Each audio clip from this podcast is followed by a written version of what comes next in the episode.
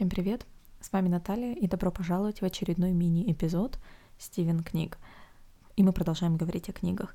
Сегодня я буду менее восторженно рассказывать об очередном романе, который довольно-таки недавно прочитала. То есть по свежим следам я буду возмущаться по поводу романа Чигози Абиомы An Orchestra of Minorities Оркестр меньшинств. В этом выпуске будет очень много спойлеров, потому что очень сложно объяснить все мое возмущение — не вдаваясь в детали и не раскрывая события романа до самого конца. Поэтому я сразу с самого начала хочу сказать, если вы собираетесь читать этот роман, то, пожалуй, я бы попросила вас сейчас выключить этот выпуск и вернуться к нему после того, как вы его прочтете, потому что определенно рассказанное мною мнение в этот раз может повлиять на то, как вы, в общем-то, и прочитаете этот роман. Но я буду очень рада, если вы потом после прочтения зайдете сюда и послушаете мое мнение. Те отзывы, которые я пока что читаю на эту книгу, эм, довольно однообразны и по большей части позитивные. И я не могу сказать, что у меня абсолютно негативное отношение к этому роману, но несколько довольно-таки спорных моментов хотелось бы обсудить. Пожалуйста, оставляйте комментарии, я буду рада услышать вашу точку зрения. Оркестр меньшинств нигерийского автора Чигози Абиома вышел в 2019 году, то есть вот только-только он в этом году вышел, и тут же попал в длинный и, соответственно, после этого в короткие списки приза Букера, самого, наверное, важного приза англоязычной литературы, если не считать, конечно, Нобелевский приз.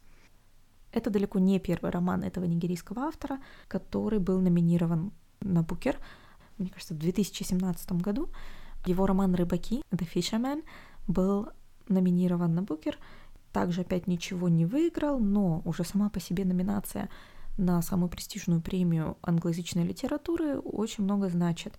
И я купила свою копию примерно через 3-4 недели после выхода книги, и на ней уже стоит значок «Попала в краткий список премии Бук», что, в общем-то, своего рода успех — к тому моменту, как я была где-то уже приближалась к середине романа, объявили победителей Букера. И в данном случае их было два, это Маргарет Эд и Бернадин Ф. Аристо. Чину Ачеба не... Э, о боже, что говорю. Э, Чигози Абиома не попал, э, не стал победителем, и когда я дочитала роман, я, в общем-то, убедилась в правильности решения. Быть нигерийским автором сейчас довольно сложно, потому что новому автору приходится все время соперничать с такими довольно уже сложившимися, сложившимися индустрией, индустрии и культурного поля, как Чинуа Ачебе и Чимаманда Ngozi Адичи. И отчасти, конечно, именно Адичи и ее работы не дают мне покоя при прочтении оркестра меньшинств. Из новых авторов, например, еще вы наверняка знаете Оинкан Брейтвейт и ее книгу My Sister the Serial Killer, моя сестра серийный убийца — это ее дебютный роман, который, в общем-то, тоже права на переводы были проданы, и он был номинирован на несколько литературных призов.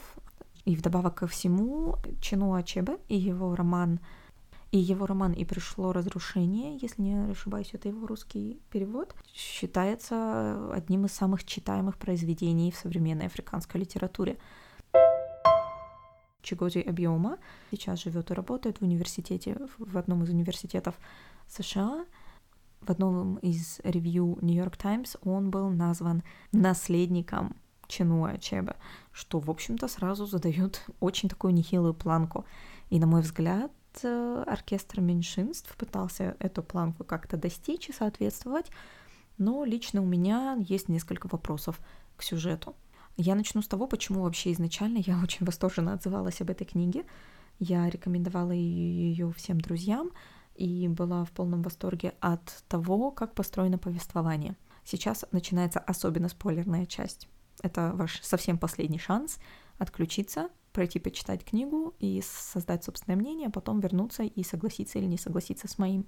В романе повествование ведется от лица духа Чи, духа, который своего рода, наверное, в российской традиции, в русскоязычной традиции мы назвали бы ангелом-хранителем этого человека, и он рассказывает высшему божеству о том, как вообще его подопечный попал в ту ситуацию, в которую он попал. То есть до конца романа мы, в общем-то, и не понимаем, так что же случилось. что же такого произошло, что теперь ты вынужден оправдываться за своего э, подопечного перед самым высоким начальством.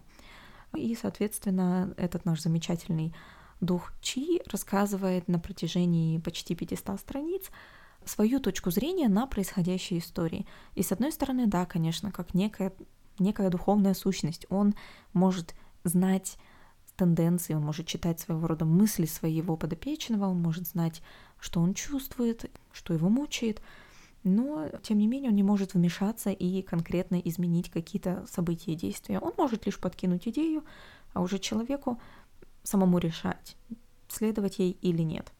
Вся книга, все 500 страниц построены, это все одна исповедь, которая рассказывается будто на одном дыхании.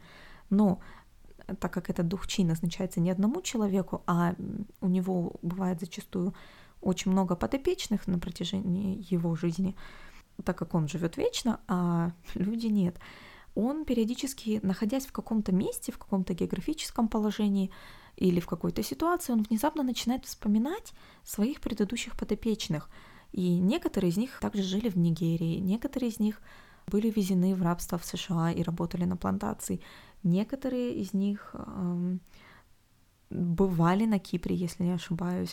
То есть он периодически постоянно вспоминает и называет какие-то имена, и абсолютно в раз, разном хронологическом порядке, эм, но так или иначе он вспоминает похожие ситуации из жизни других своих подопечных, когда его нынешний подопечный Ченонсо или Нонсо, как его называют уменьшительно-ласкательно, э, когда он сам оказывается в этих ситуациях или в похожих.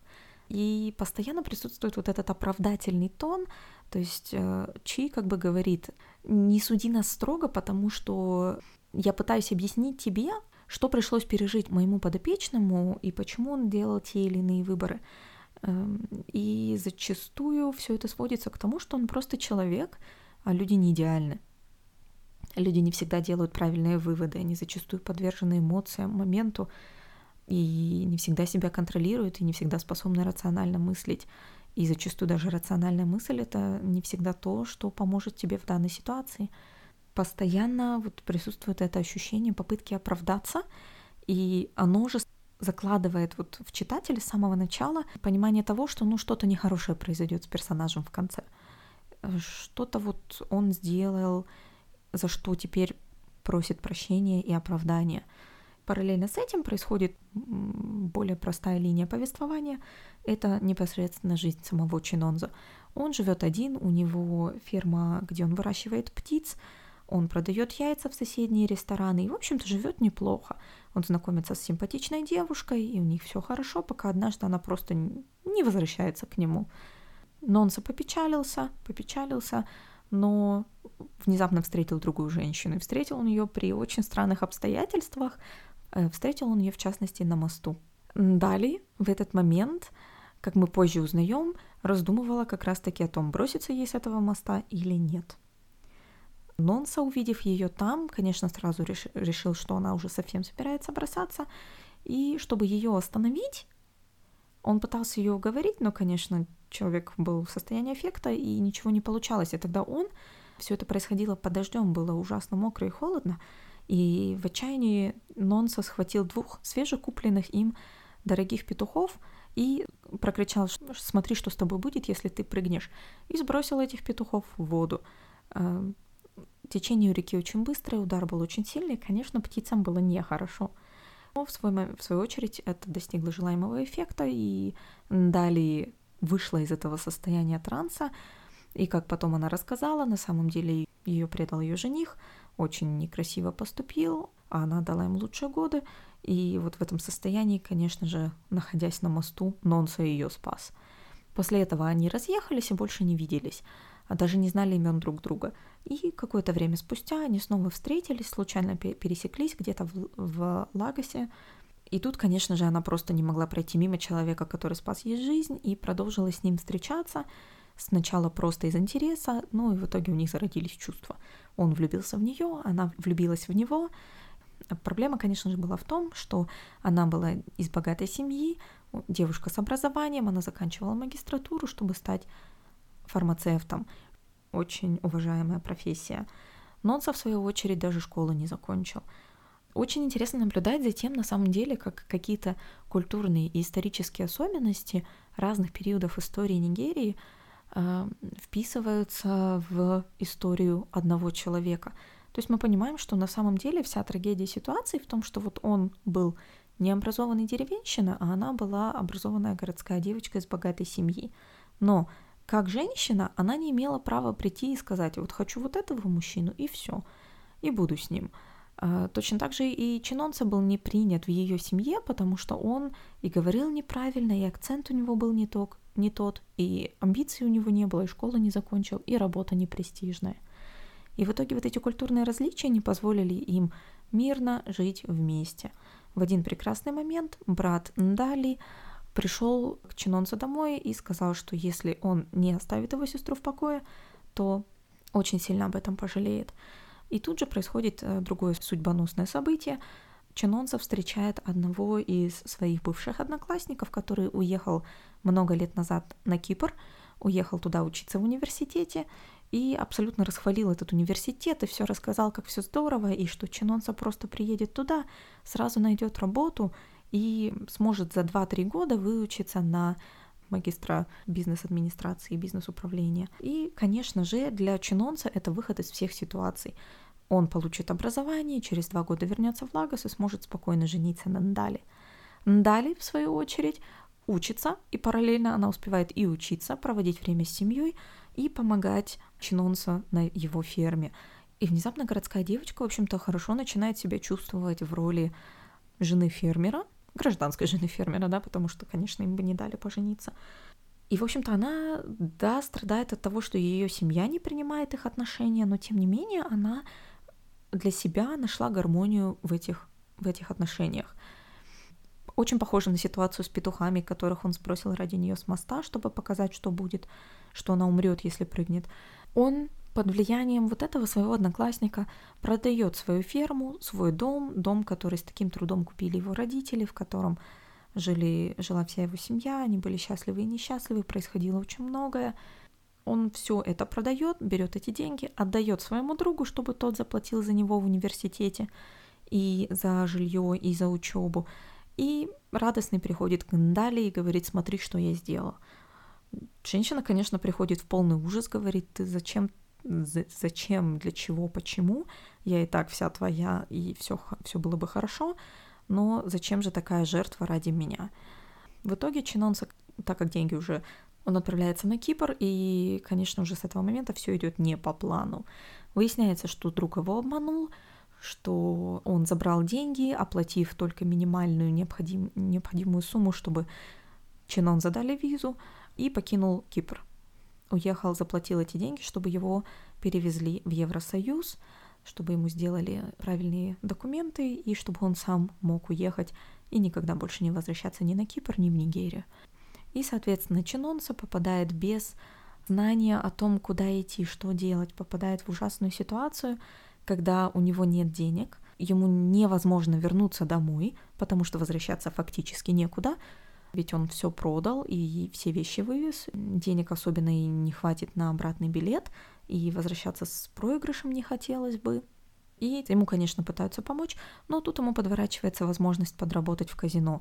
И женщина, которая привела его туда, немка, живущая на Кипре, состоит в несчастливом браке, а муж ее, если не ошибаюсь, даже полицейский в несчастливом браке и приглашают Нонса к себе домой, в то время как он очень сильно начинает скучать по Нандали и постоянно э, в любых отношениях с девушками он очень эмоционально сильно страдает, но, несмотря на это, очень быстро их забывает. Очень легко поддается, ну, скажем так, влечению плоти, что ли. Он может очень долго ходить и бредить от, о своей любимой женщине, но тут же э, постоянно есть какие-то соблазны. Однако, несмотря на это на все, он не делает абсолютно никаких движений в сторону этой женщины, в то время как она, ну, легкое ощущение есть, что она его соблазняет. И внезапно домой приходит ее муж, и несмотря на то, что ничего, в общем-то, и не происходит, он набрасывается на Чинонза, а тот в попытке защитить себя его очень сильно ранит. В итоге эта женщина дает показания в суде о том, что э, была действительно попытка изнасилования. муж ее на самом деле защищал ее честь. Конечно же, то не будет верить этому парню, потому что внезапно как бы очень такой респектабельный киприот и его немецкая жена заявляют об обратном. И без, в общем-то, разбора полетов Чинонза отправляют в тюрьму. Дальше действие перескакивает через 4 года, то есть Чинонза проводит в тюрьме 4 года, которые нам не рассказывают толком, потому что они прошли в таком непонятном забытии, то есть мы видим, что, что ему приходится очень и очень плохо. В какой-то момент мы все-таки флешбеком попадаем в эти события, когда, вернувшись 4 года спустя, женщина все-таки дала показания о том, что она соврала в суде, перед Чинонзо извинились, ему дали деньги на обратный билет и вернули в Нигерию, в Лагос. Ему, конечно, возвращаться к пустому корыту пришлось, ему вернули, компенсировали какие-то деньги, на которые он э, снял квартиру и постарался открыть новый небольшой бизнес. Уже вернувшись в Нигерию, Чинонцев внезапно опять встречает этого своего сбежавшего друга, который украл у него все деньги. Оказывается, что после того, как он сбежал, он попал в аварию и вернулся он попал в аварию и после этого переосмыслил всю свою жизнь, понял, как он был неправ, обманывая людей и крадя их деньги, и решил посвятить свою жизнь Богу во имя искупления. И таким образом, когда он снова увидел Чинонса, он бросился к нему в объятия, просил прощения, говорил «убей меня, если хочешь», но только прости. Э, и, конечно, Чинонса очень сильно хотелось его вот эта ненависть о том, и мысли о том, что он когда-то найдет этого человека и отомстит ему, его эта мысль очень долго держала просто на плаву. И когда момент пришел, он, к счастью, этого не сделал, никого не убил. Но, в общем-то, он попросил своего друга вернуть деньги и исправить всю его жизнь. Он заставил своего друга э, прочитать некое исповедальное письмо, которое он написал, э, в котором рассказывалось все то нехорошее, что произошло с ним в, э, в тюрьме и вообще на Кипре в связи со всей этой ситуацией, с обманом этого одноклассника. Тот, конечно, еще больше проникся и поклялся всю жизнь посвятить исправлению жизни Чинонзо. И начать он решил с Ндали, конечно, женщина, мыслями о которой только и жил наш главный герой. И, в общем-то, вот примерно с этого момента все становится еще более странно, потому что Чинонса не просто в нее влюблен, он превращается в абсолютнейшего сталкера. Он преследует ее, он чуть ли не каждый день ходит к ее работе, а она отучилась, она вышла замуж, она открыла собственную аптеку, и у нее есть маленький сын. Маленького сына она назвала Чинонса, и в конце романа, конечно, главный герой понимает, что это его сын. Но дело в том, что примерно с этого момента жизнь бедной женщины превращается в абсолютнейший ад, и она очень долго не понимает, почему. Потому что Чинонса скрывает свое лицо, он очень изменился за прошедшие годы, у него после тюрьмы шрам, и он связывается с какими-то другими женщинами, но в итоге все это страдая по ней, то есть он обижает окружающих женщин и продолжает за ней следить. Он пытается попасть в дом к ее родителям, пытается, пытается поговорить с ней, а, но при этом все это носит такой характер, что он фактически говорит ей, я ради тебя пожертвовал всем, я ради тебя продал дом своих родителей и свою ферму, а ты, такая нехорошая, забыла про меня и вышла замуж. А дело в том, что а позже опять же выясняется постфактум, что когда его посадили в тюрьму, ей об этом тоже сообщили. Она указана его контактом на случай каких-то происшествий. Ей сообщили о том, что его посадили за изнасилование, за попытку изнасилования в тюрьму. Она как не пыталась его вызволить, настолько влиятельной ее семья тоже не была. В какой-то момент она просто сдалась. Но сильно, в общем-то, дальше не рассказывается. А одно только предложение говорит о том, что ну да, а потом в какой-то момент она поняла, что она от тебя беременна, и семья ее выставила. А теперь представьте, женщина Нигерии, в культуре, в которой все-таки, а, несмотря на наличие Чимаманды Нгози Адичи, прекрасной королевы феминизма, несмотря на это, женщина с ребенком вне брака, которая семьей просто выставлена на улицу, это положение, которому не позавидуешь. Тем не менее, она не отчаялась, она доучилась, она открыла собственный бизнес и снова вышла замуж. У нее замечательный сын, которого она очень любит. И просто в какой-то момент на нее сваливается вот этот призрак из прошлого. Она, конечно же, знает о нем только самое плохое. Она знает только то, что вот он туда уехал, там соблазнился на кого-то, и его посадили в тюрьму. И после этого годы она о нем не слышала. 4, 5, 6 лет, что-то около того. Э, и, соответственно, присутствие чинонца пугает ребенка, это напрягает ее мужа. Э, он всяческим обманом общается с ее мужем, не рассказывая, кто он такой. Но, конечно же, муж тоже не дурак, он понимает, что что-то происходит, так, так же, как и сама Нандали понимает, что за ней кто-то следит, что что-то происходит не так. И когда они, наконец, сталкиваются с Чинонцу, она просит оставить ее в покое, объясняет, почему, что и как, и э, просит, чтобы он просто больше не приближался к ней или к ее семье. Он, конечно же, не может оставить этого в покое, он впадает в бешенство, потому что он-то ради нее все, а она вот такая нехорошая. Э, в пике этого гнева он, он просто про себя произносит, тогда я отниму у нее то, что дорого ей. И он едет к ее аптеке и поджигает ее. Ты стоила мне моего дома и работы, я тоже у тебя отберу что-то, что ты построила своими руками, и оно тебе дорого. Конечно же, он не знает, что в этот момент женщина тоже находится в этом помещении, потому что ее муж разозлился по поводу этого странного типа, который ее преследует. Они поругались, и она ушла спать на работу. И в этом пожаре она и гибнет. И в конце мы видим, как вот этот дух хранитель, который все это время, это все еще он рассказывает нам эту историю, что он общается, стоит там рядом с, с духом хранителем Дали и говорит о том, что а мой подопечный уехал в закат, думая о той женщине, которую он любил. Я прекрасно понимаю глубину этого романа и личную трагедию человека, как, как его сформировало и на его выборы повлияло, в общем-то, общество, его семья в том числе, у него там семейная трагедия. Очень много вещей, которые сейчас я в этом основном описании опустила. Эм, и мне кажется, это очень важные вещи. Это символы, это символы этих птиц, символ гусенка, который у него был, которого он растил, когда был маленьким.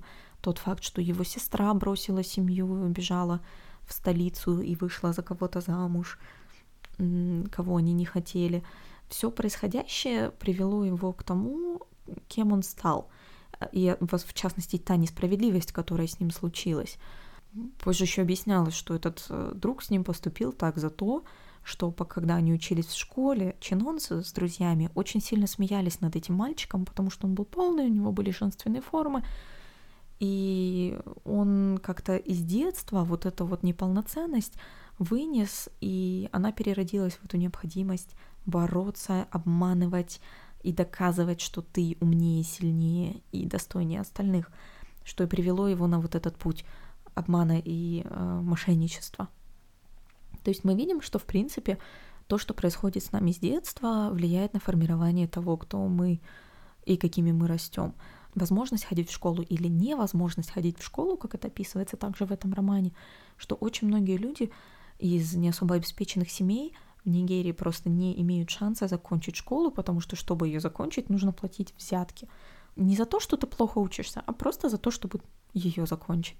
Что вот эти все камушки могут выстроить в итоге дорогу к не очень хорошему будущему, эм, но мне, тем не менее, абсолютно непонятна и неприятна вот эта ситуация, в которой влюбленность и даже, наверное, любовь переросла вот эту невероятную обсессию, что человек просто зациклился и считал, что, что она ему должна теперь всю свою жизнь отдать, подарить, посвятить. Хотя он, собственно, стеснялся позвонить ей, поговорить с ней, связаться с ней из-за всего происходящего. То есть он сам ни разу не пришел и не сказал, у меня не все в порядке, меня обманули. У меня ощущение, что эта история абсолютно вот э, с точки зрения мужского доминирования. Это история о мужчине, и абсолютно нет рефлексии о том, как он поступает с женщинами, как легко он их меняет, как вот это вот отношение к Ндали превращается просто в какое-то болезненное преследование. И даже если кто-то вокруг ему, люди вокруг ему говорили, что, ну, может, уже не стоит этого делать, он, тем не менее, продолжал. Некая вот эта беспомощность его духа-хранителя, который нам все это рассказывает, она просто она просто в какой-то момент раздражала, потому что ты находишься, в общем-то, на месте этого духа-хранителя. Ты за всем этим наблюдаешь, не имея возможности ничего изменить в, поведении человека, в событиях, в том выборе, который он делает. В итоге то, чем все кончилось, Конечно, кончилось это все тем самым ужасом, о котором, на который намекал в начале наш, наш рассказчик. Но в итоге, в общем и целом, я не могу сказать, что у меня сложилось впечатление какого-то единого посыла, которое было вложено в этот роман. В нем очень обильными речами рассказано очень многое. Там затрагиваются моменты культурного развития, затрагиваются моменты семейного отношения. Этот роман одновременно колониален и постколониален. Он говорит о фрейдистских теориях. Он очень метафоричен, потому что что вообще есть оркестр меньшинств, о котором идет речь в заглавии. Оркестр, оркестр меньшинств — это крики птиц, которые понимают, что сейчас ястреб унесет одного из них или унесет цыпленка. Это крик отчаяния, который не будет услышан, или даже если будет услышан, никто не успеет ничего сделать. И в этом во всем очень много метафоричности и трагизм ситуации главного героя, конечно. Каждая история, мне кажется, заслуживает собственного романа, собственного направления. Затрагивались вопросы гражданской войны, гражданской войны на Кипре, гражданской войны в Турции, гражданской войны в Нигерии и в соседних государствах. Э, то есть внезапно на тебя сваливается очень много информации от очень сбивчивого и словоохотливого рассказчика. Вот прям как в этом выпуске от меня. Правда ведь? В итоге все это заканчивается такой яростной нотой о том, что важно только то, как видит этот мужчина свою жизнь, свою любимую женщину и какой он ее хочет, и что вот он ее хочет, и она должна ему. И один раз раз пообещала, а ведь она ему сильно ничего и не обещала. Он ни разу не задумался о том, каково было ей с ребенком вот в той ситуации, когда ей говорят, вы знаете, отец вашего ребенка в тюрьме за попытку изнасилования другой женщины. Как-то вот эта линия абсолютно не существует.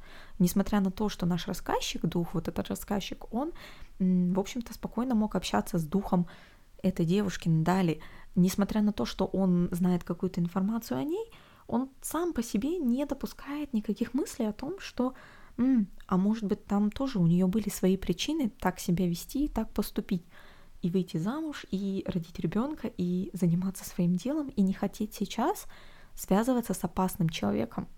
И вот это вот отсутствие, вот эта абсолютная, абсолютная односторонность ситуации под конец романа абсолютно его для меня испортили.